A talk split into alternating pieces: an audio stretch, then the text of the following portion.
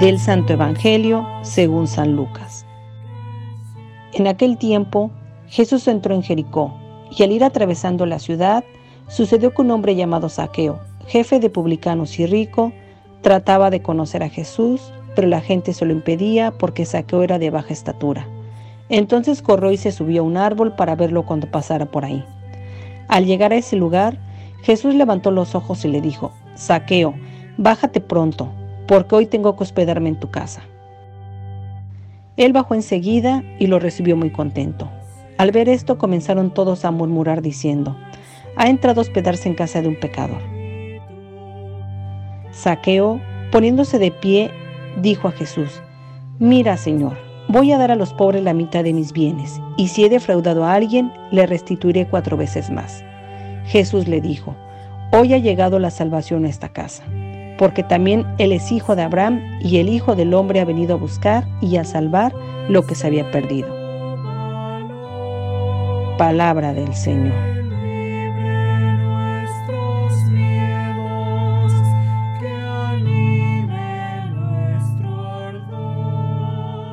Queridos hermanos, nos encontramos prácticamente en la semana 33 del tiempo ordinario, un tiempo para meditar sobre la vida de Jesús. Ya es la última semana, estaremos entrando a nuestro tiempo de Adviento, tiempo de Adviento donde es una preparación para recibir a el Niño Dios en nuestro corazón, en recordar a aquel Dios que se hizo hombre para salvarnos. Pues bien, hemos escuchado este texto donde nos relata este llamado.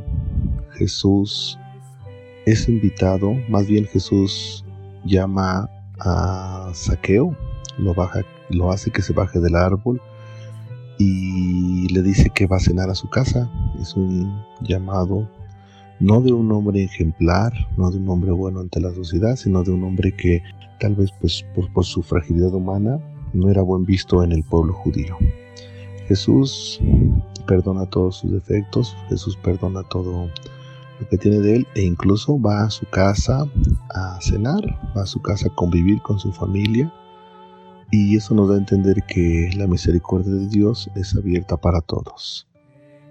Jesús también eh, cuando toca el corazón de los seres humanos hace que la persona cambie, por eso este que es llamado le dice Señor si a alguien le he quitado voy a restituirle y es más, voy a repartir la mitad de, lo que tengo, se lo voy a dar a los pobres. Es una conversión, es un encuentro con el Señor. Pues bien, pidámosle a Dios que también a nosotros nos llegue la conversión, pidámosle a Dios que también nosotros ayudemos al prójimo, ayudemos al que no tiene, ayudemos al más necesitado. Y claro, pues están nuestros enfermitos, que son los que tenemos que brindar atención, son los que nos necesitan, son los que necesitan de estar pues mínimo en oración ante Dios, pidamos a Jesús que nos muestre un camino y sobre todo que nos siga llamando en ese en esta vida que pues Dios ha querido que nosotros lo sigamos. Decimos todos que así sea.